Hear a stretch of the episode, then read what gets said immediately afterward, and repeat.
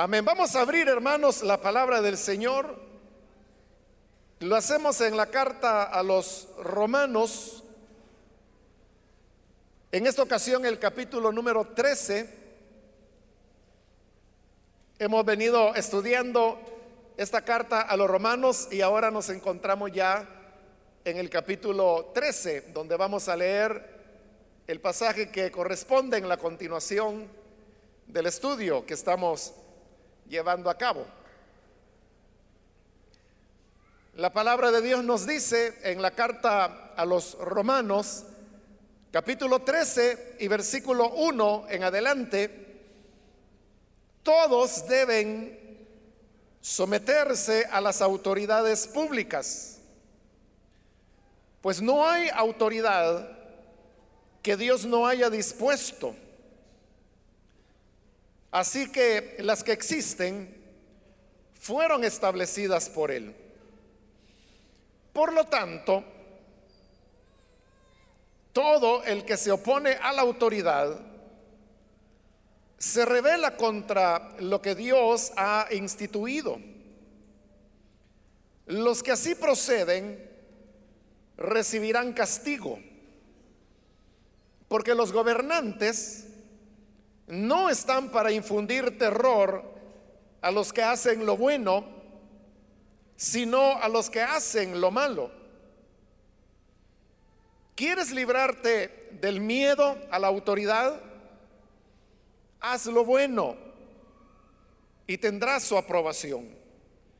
Pues está al servicio de Dios para tu bien.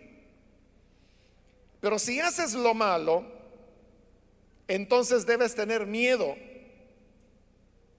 No en vano lleva la espada, pues está al servicio de Dios para impartir justicia y castigar al malhechor. Así que es necesario someterse a las autoridades no solo para evitar el castigo, sino también por razones de conciencia. Por eso mismo pagan ustedes impuestos, pues las autoridades están al servicio de Dios, dedicadas precisamente a gobernar. Paguen a cada uno lo que le corresponda. Si deben impuestos, paguen los impuestos. Si deben contribuciones, paguen las contribuciones. Al que deban respeto, muéstrenle respeto. Al que le deban honor, ríndanle honor. Amén. Hasta ahí dejamos la lectura. Pueden tomar sus asientos, por favor.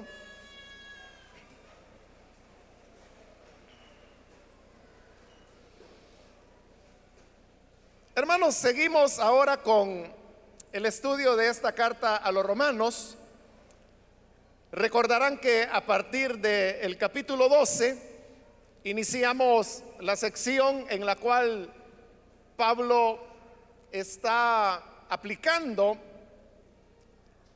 las recomendaciones prácticas de toda la enseñanza que él ha desarrollado a lo largo de los primeros 11 capítulos y que se resumirían en el tema de la justificación por fe.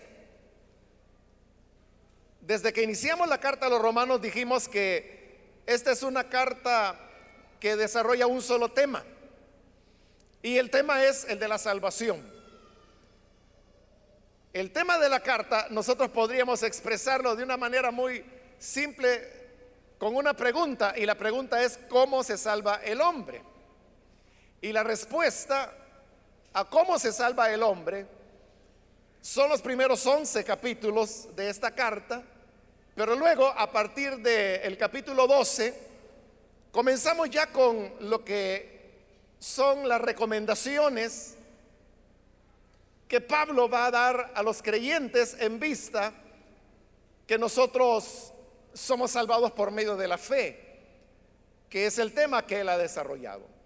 Ahora, estos siete versículos que acabamos de leer del capítulo 13, usted puede ver que están hablando del tema de, de las autoridades, que también podríamos decir es el tema de los gobiernos, aunque en teología se ha acostumbrado desde hace ya siglos a este tema llamarle la relación de el Estado con el cristiano o a veces también de la iglesia con el Estado.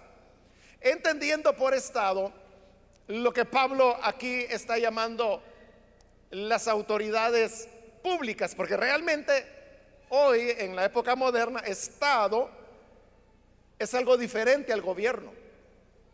El gobierno es parte del Estado, pero el Estado es más que el gobierno. El Estado hoy en la actualidad se entiende como todo lo que constituye un país o una nación, que no es lo mismo tampoco un país que una nación, son elementos diferentes, pero yendo al tema del Estado, el Estado está constituido por el territorio de un país, por sus pobladores, por sus instituciones, por su organización, por su cultura, por sus gobiernos. De la suma de todo eso es lo que forma el Estado. De manera que cuando hoy en día se habla de Estado, se está refiriendo incluso, por ejemplo, a nosotros que somos ciudadanos, que somos parte del Estado. Incluso, como le dije, el territorio. Pero el gobierno son las personas que están en roles de autoridad sobre la ciudadanía. Esos roles se pueden adquirir por elección directa, como es el caso de los diputados, los alcaldes, el presidente, o de manera indirecta, lo que también se llama elecciones de segundo grado, como por ejemplo elegir al fiscal, al procurador o procuradora de derechos humanos, al procurador o procuradora de la Procuraduría General de la República. Es decir, hay varias entidades que nosotros no las elegimos directamente y por eso se llaman elecciones de segundo grado, porque usted lo que hace es que vota por diputados y esos diputados por los cuales usted votó son los que van a elegir a esas otras personas. Entonces, todos ellos tienen autoridad. Y esas autoridades son las que nosotros popularmente llamamos gobierno, aunque eso de gobierno pues también hay que especificarlo de qué se está hablando, porque hay gobierno nacional y hay gobiernos locales hay tres poderes, un poder judicial, el poder legislativo y el poder ejecutivo, que es el que desarrolla el presidente y su gabinete. Ahora, el pasaje, volviendo a él, está hablando de la relación del creyente con esas autoridades. Estas autoridades han ido cambiando en la medida que también el tiempo fue pasando, la historia fue transcurriendo y la civilización humana fue también desarrollándose. Lo que yo le acabo de estar mencionando de los tres poderes, aquí no existían cuando Pablo escribió esto.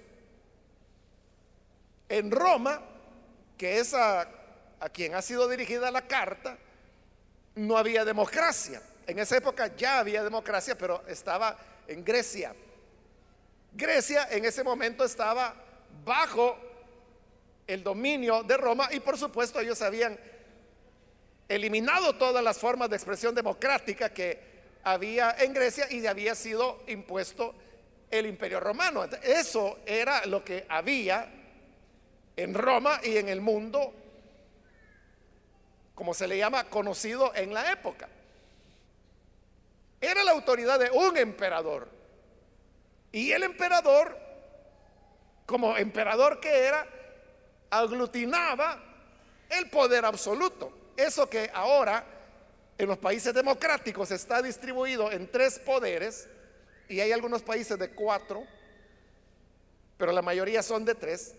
Este, eso no existía acá, sino que todo estaba concentrado en la persona del emperador. Entonces, el pasaje o la sección del 1 al 7, como he dicho, habla de cómo el creyente se va a relacionar con esos gobiernos, cuál debe ser su actitud. Pero el pasaje, usted puede ver que es un todo unificado.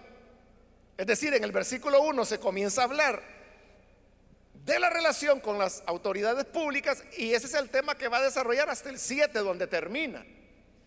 Y en el 8 ya cambia el tema y Pablo comienza a hablar acerca del tema de, las deudas. Entonces, estos siete versículos son una curiosidad por varias razones. En primer lugar, porque como le he dicho, e, es un todo muy, muy bien unificado. Está bien estructurada la enseñanza de Pablo acerca de, las autoridades. Pero el problema es que el versículo 1 comienza sin que haya ninguna partícula que lo una a lo que él ha dicho anteriormente. Ni en redacción, que es a lo que me estoy refiriendo cuando hablo de alguna partícula o palabra que una este argumento con el anterior.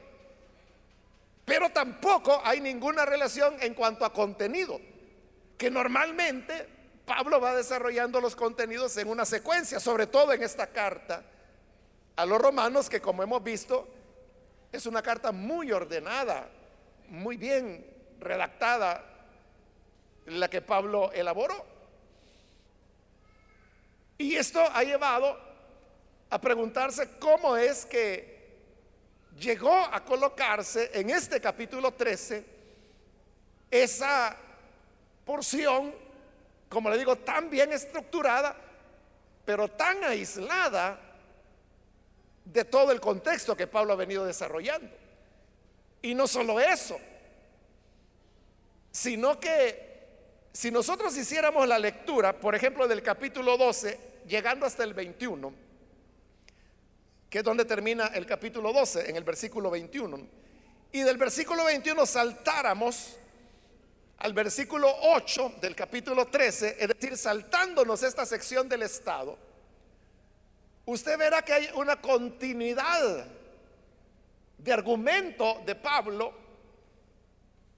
que no se ve roto porque saquemos esos siete versículos. Al contrario, se percibe una continuidad bastante estrecha aunque los temas cambian, pero no hay más que el cambio natural que Pablo ha venido haciendo ya en el capítulo 12 y que lo va a seguir haciendo hasta el final de la carta, en el capítulo 15. Eso lo podemos ver con una prueba muy sencilla.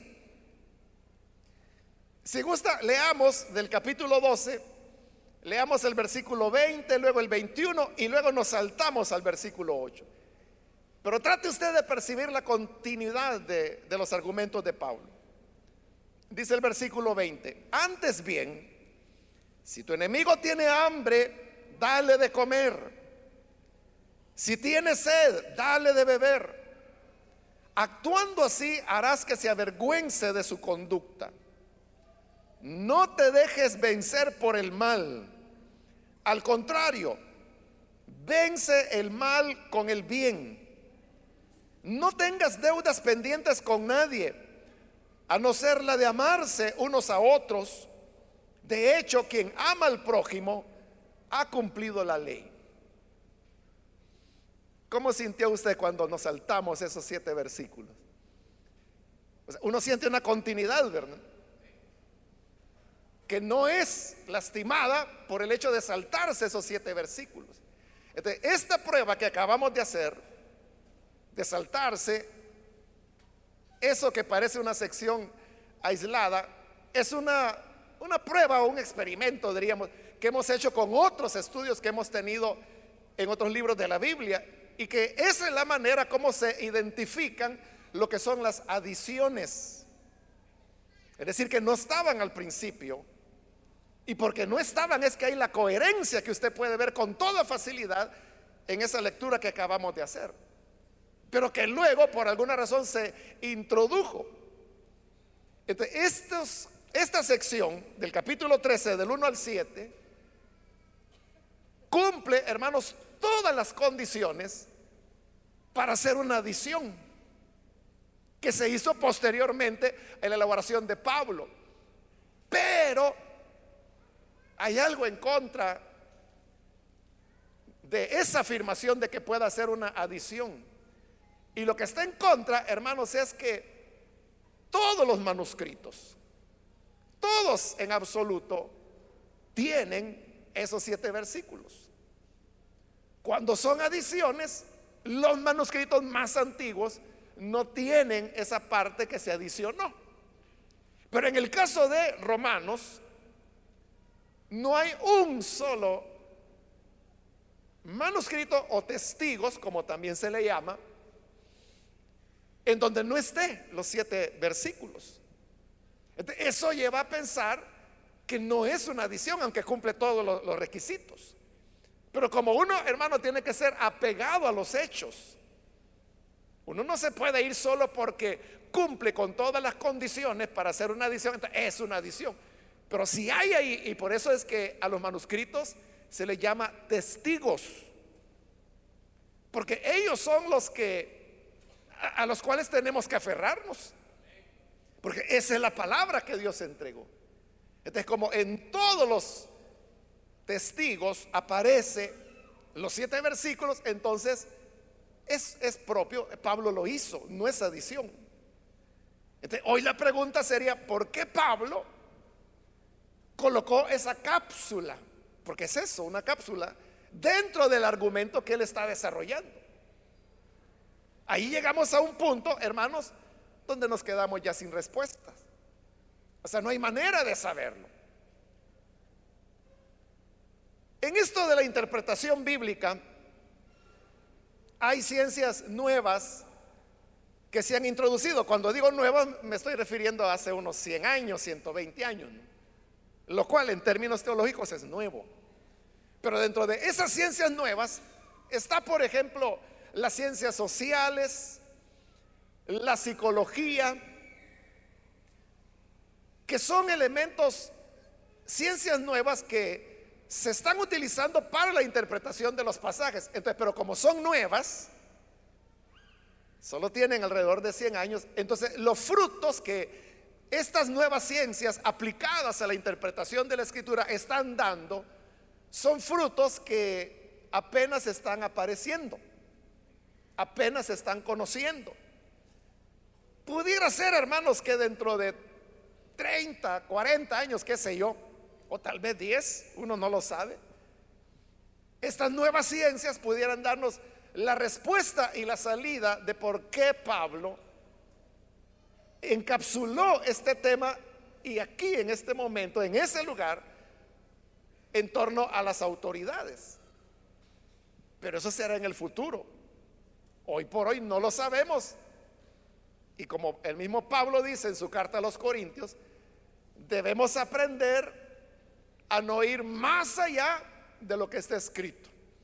Es como la escritura no nos permite dar una respuesta a esa pregunta, por lo menos no por ahora, no tenemos que estar inventando. Bien, habiendo aclarado eso, entremos ahora a examinar esa unidad compacta, o sea, entremos dentro de la cápsula. Dice el versículo 1, todos deben someterse a las autoridades públicas. En el griego, hermanos, eh, los énfasis son dados por la posición que las palabras ocupan dentro de una frase. El griego se parece al español en el sentido que yo puedo cambiar el orden de las palabras dentro de una frase y la frase no va a cambiar sentido.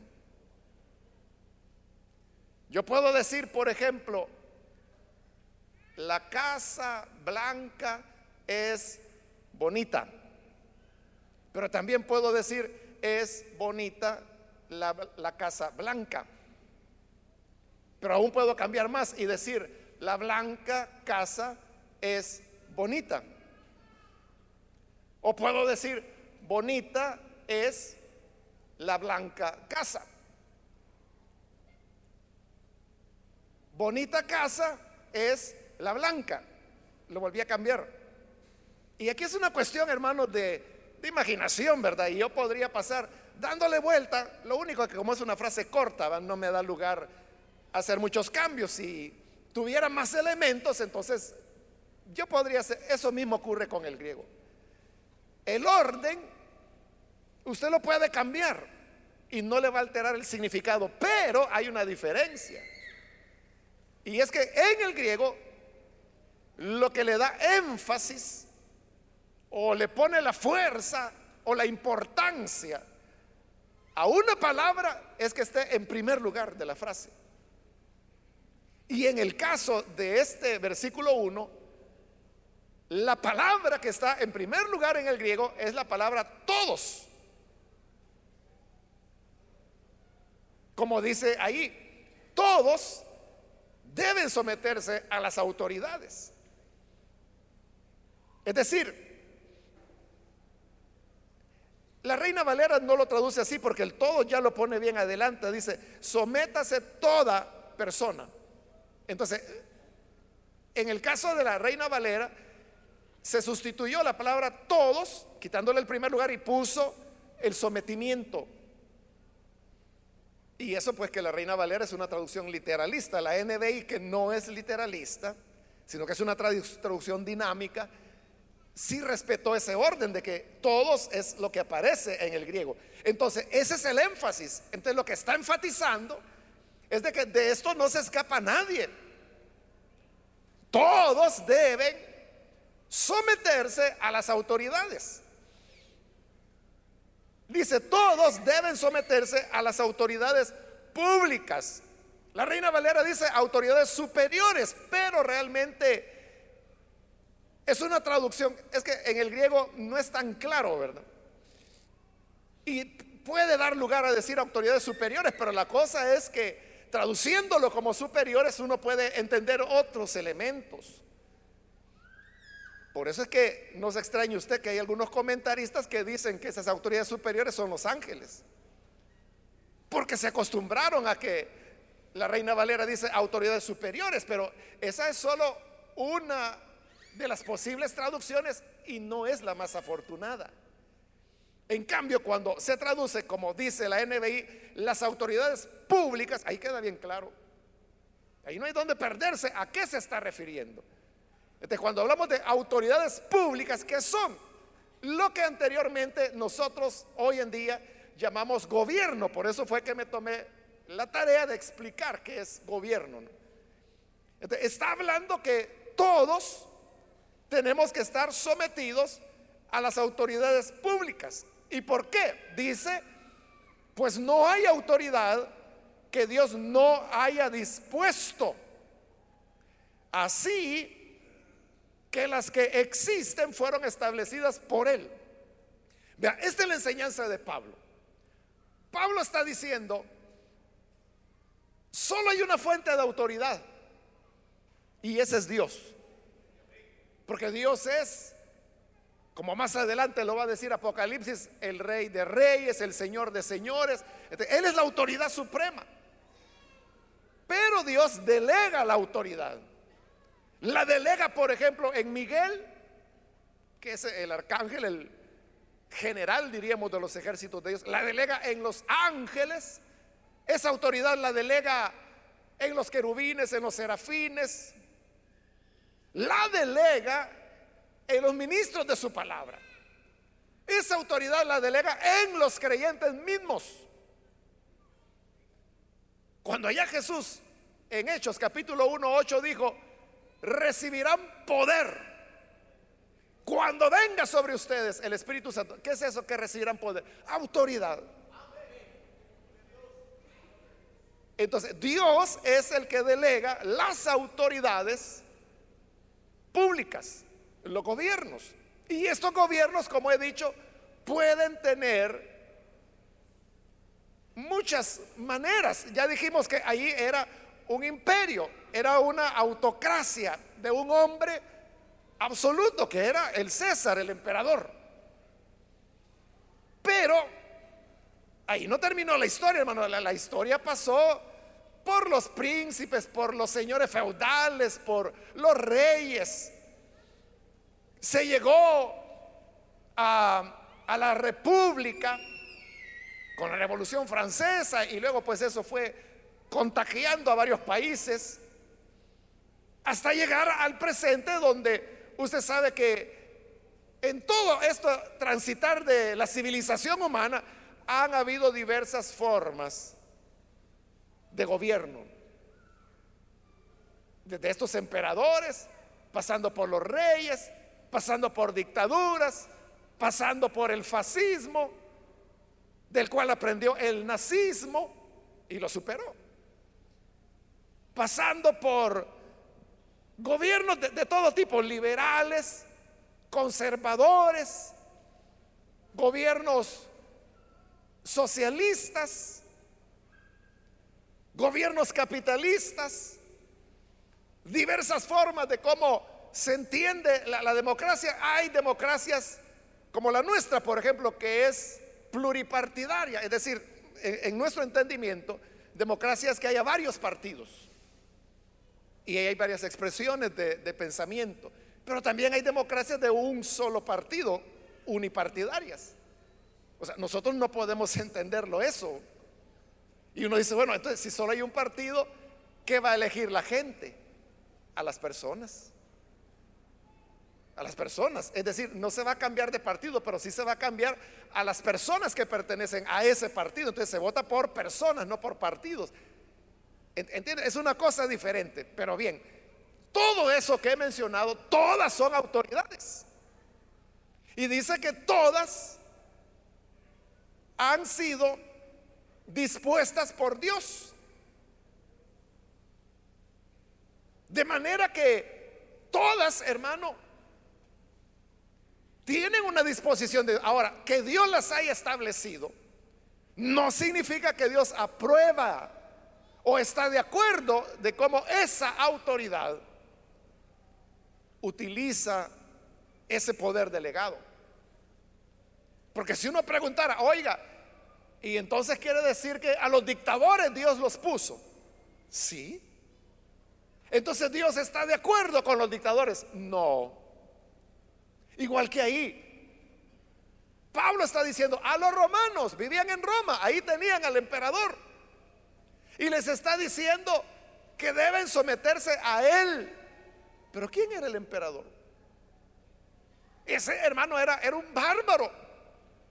No solo por el hecho que él decía que era Dios. No solo por el hecho que habría de desatar las persecuciones contra la iglesia sino que por su forma de gobierno, o sea, si era una, que una, estafa, un, una explotación continua,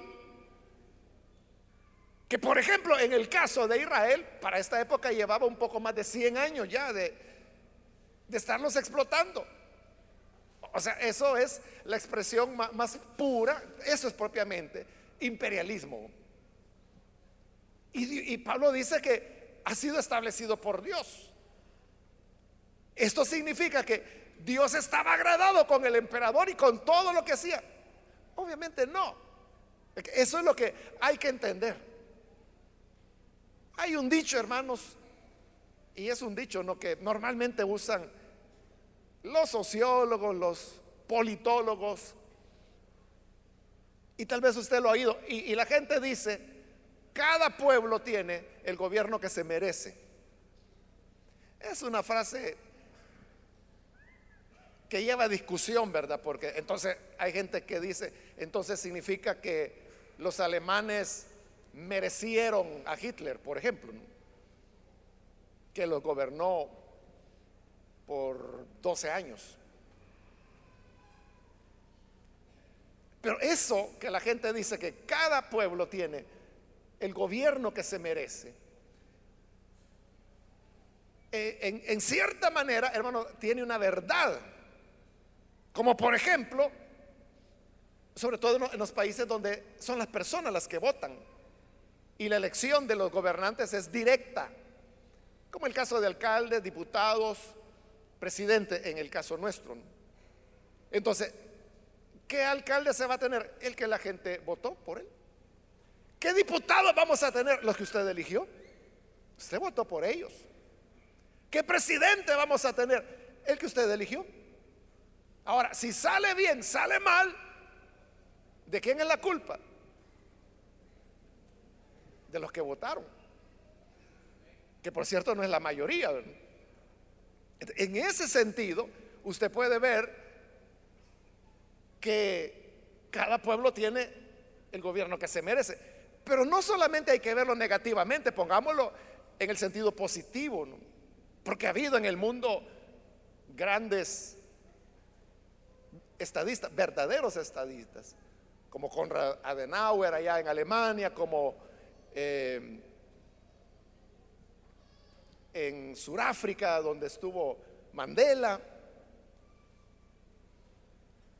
y que fueron contracorriente en el sentido de que las personas pensaban que ellos iban a tener una actitud vengativa, y no fue así pero ¿quién los eligió a ellos? La gente. ¿Y fueron buenos gobernantes? Sí lo fueron. O sea, son muy reconocidos, famosos por su integridad. Entonces tuvieron el gobierno que se merecía. Eso es lo que Dios hace. Dios puede bendecir a los pueblos dándoles un buen gobierno, pero también puede castigar a los pueblos dándoles un mal gobierno. Es, hermanos, como los desastres naturales. ¿Podrá ocurrir un huracán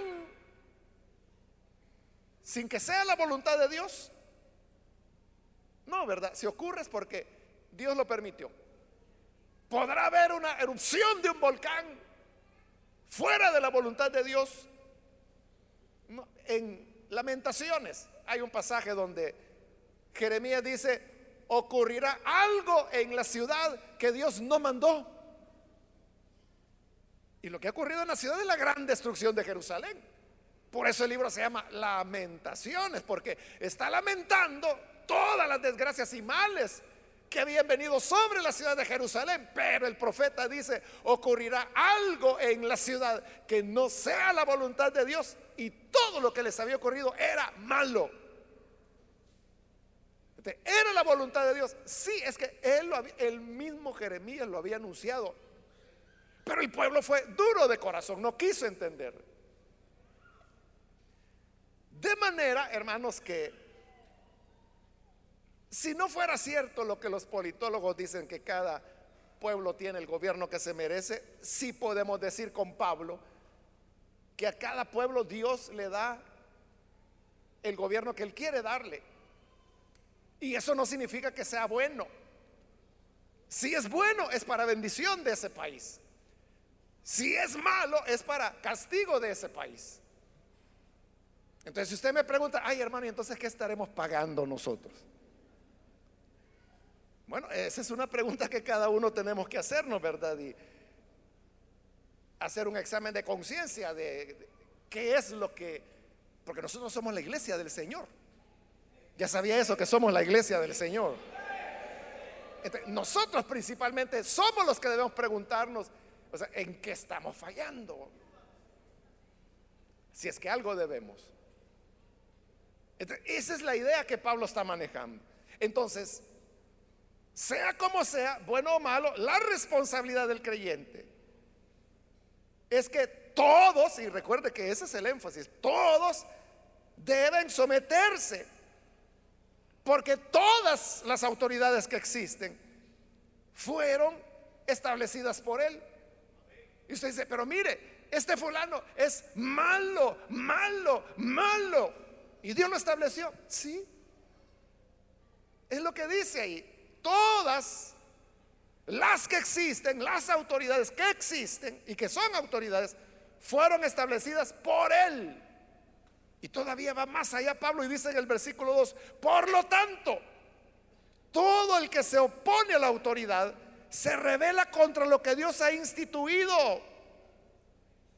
Si no quedó claro, ahí terminó de remachar ya. Porque no solo dice hay que sujetarse, sino que está diciendo que el que se opone a esa autoridad se está rebelando contra Dios. Ahora, esto significa que el creyente tiene que aceptar con la cabeza agacha todo lo que el gobierno o cualquier autoridad establezca, según lo que Pablo está diciendo ahí, porque dice que no hay que rebelarse. Y el que se revela contra Dios se revela. Entonces tenemos que aceptar lo que sea. No, porque los apóstoles nos dan el ejemplo en el libro de los Hechos, allá en el capítulo 5, usted lo puede leer. Cuando les dijeron, oigan a los apóstoles, las autoridades les dijeron, nunca vuelvan a predicar en ese nombre, que era el nombre de Jesús. ¿Y qué dijeron ellos? Juzguen ustedes, ustedes mismos desen la respuesta. Es correcto que se obedezca a los hombres antes que a Dios. Y la respuesta es obvia. Hay que obedecer a Dios antes que a los hombres. Por lo tanto, ellos continuaron anunciando el Evangelio, revelándose a las autoridades. Pero ¿por qué se estaban revelando? Porque esa autoridad estaba legislando en contra de la voluntad de Dios. E ir en contra de la voluntad de Dios no es solo oponerse a la predicación del Evangelio. No es solo eso. Ir contra la voluntad de Dios es legislar contra todo aquello que, aunque no afecte la libertad de culto, sí afecta principios o valores que son propios del Evangelio.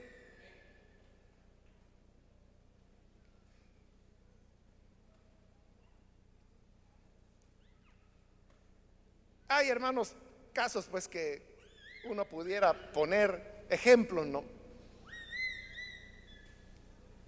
Yo puedo poner un ejemplo extremo, ¿no? Como el caso de, del Estado Islámico, que llegaron a controlar gran parte de Siria, Irán, Irak, mucho territorio. Ellos eran una autoridad, pero eran terribles, ¿no? Mataban a las personas, destruían bienes culturales bajo la idea de que era idolatría. Una situación llena de asesinato, de intolerancia. Eso ellos, por ejemplo, rompen totalmente los valores del Evangelio. Obviamente, como ellos son musulmanes fundamentalistas, entonces eh, eh, asesinaron, por ejemplo, a, muchos cristianos, los torturaron. la tortura era poco, el asesinato era lo más practicado por ellos. O sea, pero no era solo por el tema de que estuvieran matando a los misioneros, que en una ocasión 23 degollaron de un solo tiro en una playa. En uno de los casos de tantos que hubo, pero también por toda la, enseñanza de, de intolerancia, por ejemplo, quemar las escuelas para que las niñas no fueran a estudiar, porque ellos son de la idea que la mujer no tiene que educarse. Por ejemplo, eso, eso, eso va en contra de los principios del Evangelio, aunque no sea propiamente atacar la fe. Pero así, hermanos, uno puede ir pensando en, otros elementos que poco a poco se van como eh, introduciendo en, nuestras culturas. Hay hermanos, en, en el aeropuerto de Houston, que es uno, es grande, es uno de los más grandes de los Estados Unidos. Hay varias terminales, pero eh, algunas de ellas, una o dos, eh, ellos las están renovando, las están haciendo nuevas, están cambiando todo, todo lo están haciendo nuevo. Muy moderno. Pero fíjese que hay una cosa que ha cambiado, que por ejemplo cuando uno necesitaba utilizar los baños, pues ahí están los rótulos, que dice baños, y entonces dice hombres, mujeres. Pero en estas nuevas eh, terminales, hoy de las nuevas que hay, y así va a ser todo cuando terminen la renovación de todo el aeropuerto. Mi sorpresa es que un día voy en una de esas terminales nuevas y yo necesitaba ir al baño, entonces voy al baño y llego y yo buscaba el rótulo hombre-mujer y no había nada. Entonces lo que había era solo un rótulo que decía todos los géneros. Y esto dije yo. empecé a dar vueltas para ver, quizás ese era así. Y todos eran así, todos decían todos los géneros, todos ¿Y qué significa eso? Que ahora ahí puede entrar todo.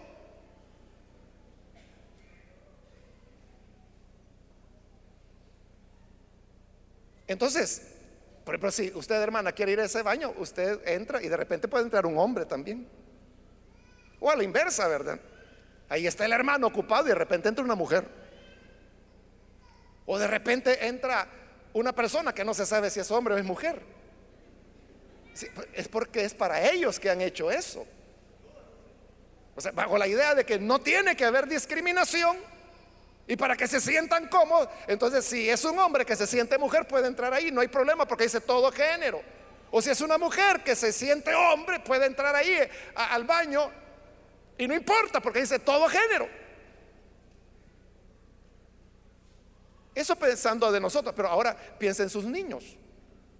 Piense que usted tiene un niño de 7 años y que quiere ir al baño, usted lo lleva al baño y, lo tiene en el baño al niño cuando de repente entra un hombre pero que se siente mujer y tiene nombre de mujer y que se viste como mujer.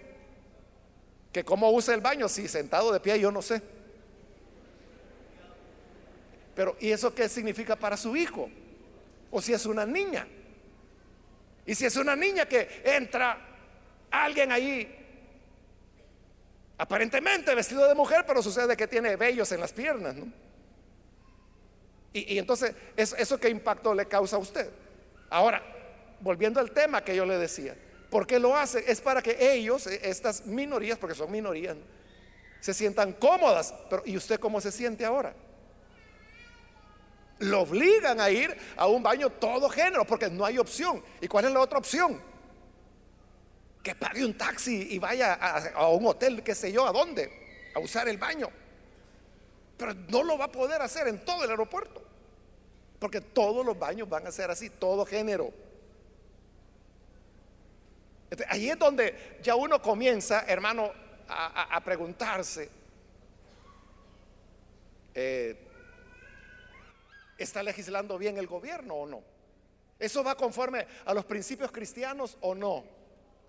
Por eso le digo, no tiene que ver solo con, que si prohíben o no. Es que en los Estados Unidos, hermano, si usted dice, yo soy Dios, adórenme a mí, nadie le va a decir nada. Pero si usted dice, yo quiero un baño para hombres, se lo llevan preso. Sí, porque es discriminación. Así son las leyes. En los Estados Unidos no se puede discriminar. Una pareja homosexual puede llegar a nuestras iglesias, por ejemplo, allá, y decir, aquí vengo pastor para que nos case. Y si el pastor dice, no, yo no lo puedo hacer, lo meten preso.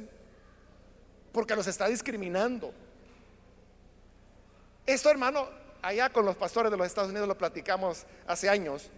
Y ya veíamos venir esto. Entonces, logramos asesorarnos. Y hay hermanos allá pues que tienen más tiempo, han estudiado allá, son más conocedores. Y ellos encontraron como la fórmula legal. La cosa es que hoy estamos protegidos. Eso no puede ocurrir en nuestras iglesias. Porque ya, ya eh, tenemos el recurso legal que ya nos curamos en salud. O sea, si eso ocurriera un día y, y, esta persona dice, mire, no, porque aquí no casamos personas del mismo sexo, entonces van a ir y van a demandar a la iglesia. Pero al demandarla, la iglesia ya antes ha colocado un recurso legal que la protege. Entonces el, juez le va a decir, mire, esta iglesia está definida que no acepta parejas homosexuales y no les podemos obligar. Y asunto acabado. Pero entonces ahí tiene. Hermanos, a, algunos de ustedes, y me refiero sobre todo a los que son padres de niños o niñas que actualmente tienen 7, 8, 9, 10, 11, 12, 13, 14, 15 años, algunos de ustedes como padres le preguntaron si usted estaba de acuerdo en que en las escuelas públicas se le enseñara a su hijo que es completamente normal que un niño se enamore de una niña o que se enamore de otro niño. ¿Le consultaron a usted? A nadie le consultaron. Eso están enseñando en las escuelas. O sea, no le estoy diciendo que algo que van a hacer, lo vienen haciendo desde hace como dos años.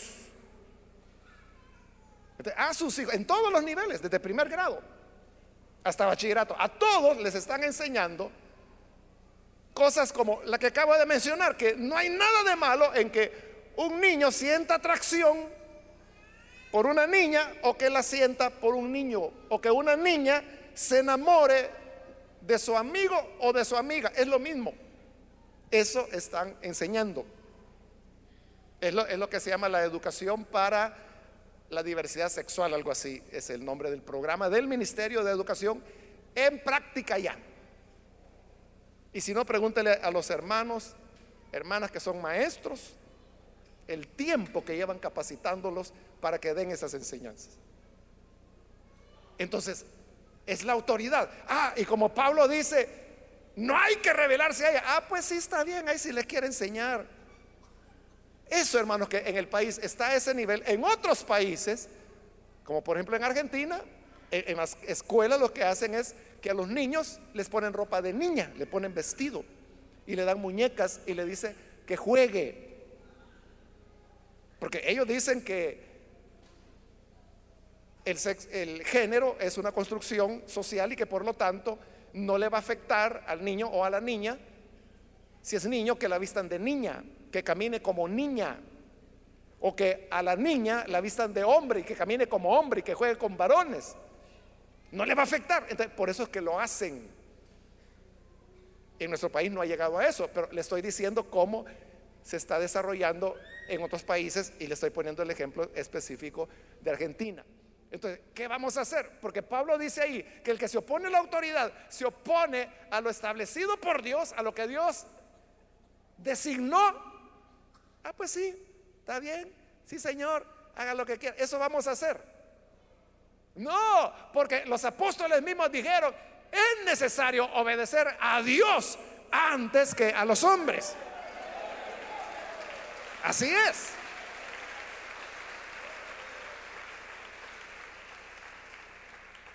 Actualmente, hermanos, hay un esfuerzo que se está desarrollando a través de la Alianza Evangélica de colocar una demanda contra el Estado salvadoreño, específicamente contra el Ministerio de Educación, porque la constitución dice que nosotros como padres, usted como padre, yo ya salí de ese encargo.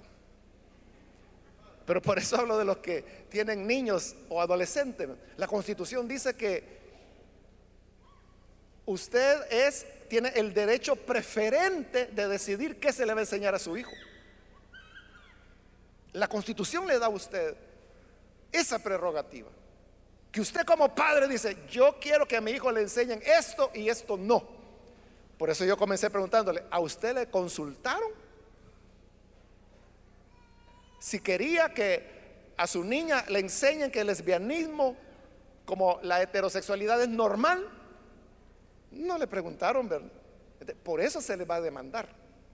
Es un trabajo que ya está en curso, está en camino. Y eso es rebelarse contra el gobierno, contra la autoridad. Sí, pero por lo que hemos dicho, que es más importante obedecer a Dios que a los hombres. Amén, hermanos. No sé si me estoy dando a entender. Lo siento callados ahora. Pero no sé si, si porque está asustado por lo que le estoy diciendo, que quizás no lo sabía. Pero es cierto, hermano. Sí, eso. está ocurriendo.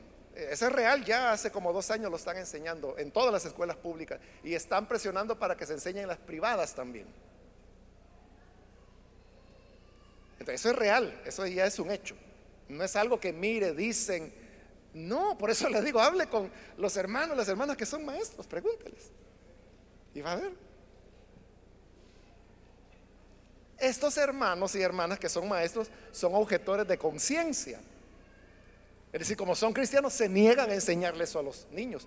Pero a ellos los pueden despedir. Porque están yendo en contra de los programas oficiales del Ministerio de Educación del Salvador. Los pueden despedir y con justa causa. O sea, justa en el sentido de es legal, aunque no justa, ¿verdad? Legal pero no justa, porque no es lo mismo legal que justo pero como son objetores de conciencia y lastimosamente en nuestro país no existe la figura de objeción de conciencia. En otros países sí existe. Que usted dice, mire, eso yo no lo puedo hacer porque mi conciencia me dice que no es correcto. Ah, entonces no hay problema. Eso es en otros países, aquí no. Es como el tema del reclutamiento. Que si alguien lo, agarra y se vaya, venga para acá y se lo llevan al cuartel, le cortan el pelo y va a servir ahí.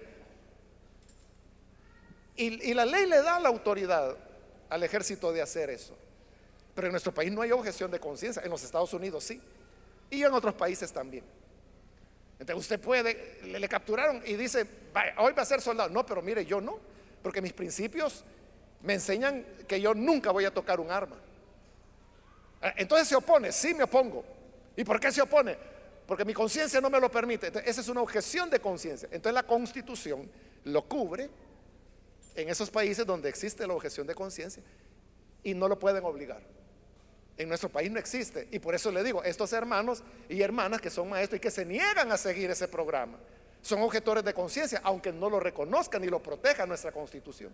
Pero son objetores de conciencia porque su conciencia íntima dice, no, yo cómo le voy a enseñar a este niño de 13 años que no hay problema en que se enamore de, de Paquito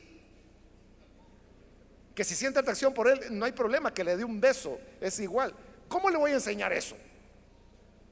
se oponen a hacerlo, pero es objeción de conciencia. ¿Están haciendo mal por lo que Pablo dice aquí? No. Entonces, este es hermano, la enseñanza general, hay que someterse a las autoridades, pero en todo aquello que no contraviene la palabra de Dios y su voluntad. No puede el Estado ordenarle a usted, por ejemplo, matar. No le puede ordenar robar. No le puede ordenar mentir. Es decir, todo aquello que vaya en contra de la ética cristiana, usted no está obligado a hacerlo. Aunque la ley lo diga. Ahora, ¿qué va a hacer si desobedece? Lo que le pasó a los apóstoles. ¿Qué le ocurrió a los apóstoles cuando les dijeron, no prediquen más en ese nombre. Pero ellos dijeron, vamos a obedecer a Dios antes que a los hombres. ¿Qué les hicieron? Hermanos, les dieron una azotada. ¿Qué recibieron? Castigo. Eso es lo que dice aquí Pablo en el versículo 2. Los que así proceden, es decir, en rebelión, recibirán castigo. Pero esa, hermanos, es el concepto de la desobediencia civil. La desobediencia civil es, no lo voy a hacer porque no es correcto. Entonces, mire, la ley dice que va a ir preso. Entonces voy preso. Estoy dispuesto a cosechar las consecuencias, pero no lo voy a hacer. Esa es desobediencia civil. Y, es un recurso que todos los cristianos debemos tener. Claro, se necesita tener valentía para eso, hermano. Porque no cualquiera va, a decir, mire, hace poco un hermano me contaba que estuvo en la India y él me contaba, mire, en, la India son cinco años de cárcel de pena para los que hagan proselitismo a la religión que sea. Entonces, si usted va y le habla a un musulmán, hinduista, pero en la India, y le dice, mire, Cristo es la solución. Por ese acto le caen cinco años de cárcel. No se puede hacer proselitismo. Entonces, La desobediencia civil es, bueno, yo voy a compartir el Evangelio, pero mire, lo van a llevar preso, que me lleven. Y entonces viene y evangeliza. Lo capturan, lo juzgan, y, y cuando lo juzgan dicen, mire, aquí están los testigos que dicen que usted anda haciendo proselitismo. No, mire, señor juez, no se necesitan testigos. Yo reconozco que estoy aquí para llamar a Cristo y usted también lo llamó a Cristo. Ah, pues, señor, cinco años y lo meten. Pero usted sabe que lo van a meter, pero acepta. Los apóstoles sabían que los iban, hermanos, a zarandear a puros barazos, pero siguieron adelante, anunciando el Evangelio. Versículo 3, porque los gobernantes, y este es el propósito auténtico de Dios, los gobernantes no están para infundir terror a los que hacen lo bueno, sino a, que, a los que hacen lo malo. Porque uno diría, bueno, y no nos ahorraríamos tanto problema si no hubieran autoridades. Ay, hermano, si no hubieran autoridades, esto sería una selva. Esto sería el Medio Oriente. No el Medio Oriente, bueno, sí, el Medio Oriente, pero el lejano oeste también, ¿verdad? La época de los vaqueros, que todo lo arreglaban a balazos. Así sería si no hubiera autoridad. Entonces, ¿por qué Dios pone autoridad? Porque dice, el propósito de la autoridad es castigar al malo y proteger al bueno. Ese es el propósito sensato, digamos. Entonces, si uno pregunta, ¿por qué existe la policía? La policía está para perseguir al malo, para perseguir al ladrón. Por eso es que en El Salvador a los policías se les dice cuilios. Porque cuilio en náhuatl significa ladrón. Entonces cuando había un ladrón que se robaba algo, decían cuilio, cuilio, cuilio. Y te llegaban los policías. Entonces la gente comenzó a asociar. Y ya no fue cuilio el ladrón, sino que el policía. Pero entonces mire, culturalmente nosotros sabemos que el policía está para perseguir al ladrón y para proteger a usted. Para que no le roben la cartera, para que no le roben la billetera. Ahí poniendo un ejemplo muy sencillo, pero la autoridad está para el control social y para el servicio a las personas, para que las personas tengan acceso a salud, acceso a educación, acceso a vivienda digna, acceso a trabajo, es decir, todas las cosas que no tenemos. ¿Qué es lo que ha fallado? No la idea de Dios, sino que la forma como el ser humano usa esa autoridad, que ya dijimos que puede ser buena o mala, pero el deseo de Dios es que persigue al malo y por eso pregunta, ¿quieres librarte del, del miedo a la autoridad? Haz lo bueno y tendrá su aprobación. en una sociedad donde el gobierno está en sus cabales, la gente correcta debería ser premiada y el malo debería ser perseguido y multado, encarcelado, o sea, lo que el código penal de cada país determine. Pero la gente buena, honorable, debería ser premiada, reconocida, puestas como ejemplo. Sus nombres deberían ser adjudicados a escuelas, a plazas, a calles. Porque dice que esa es la función del Estado, recompensar al bueno. en ese orden ideal, digamos, si yo no quiero tener temor a la autoridad, tengo que hacer lo bueno. Entonces la autoridad no me va a perseguir, me va a proteger. Me va a proteger.